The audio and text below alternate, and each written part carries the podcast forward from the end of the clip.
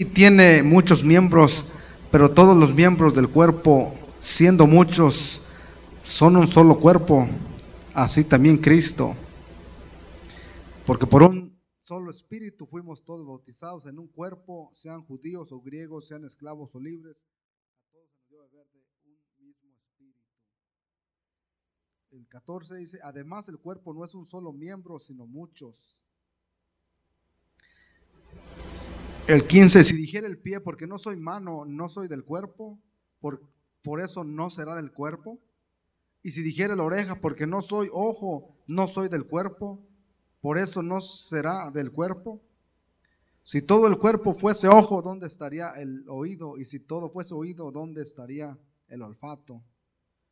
Mas ahora Dios ha colocado los miembros, cada uno de ellos en el cuerpo como al Señor le plació, amén, como Él quiso. Vamos a hacer una oración. Señor Jesús, te damos la gloria, la honra y la alabanza, Señor, en esta hora. Te pedimos, Padre Santo, Señor, que nos hables a través de tu santa y bendita palabra, Señor.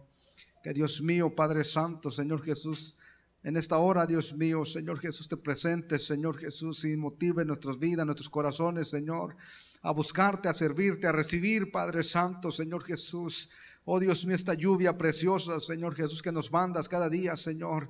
Oh Padre Santo.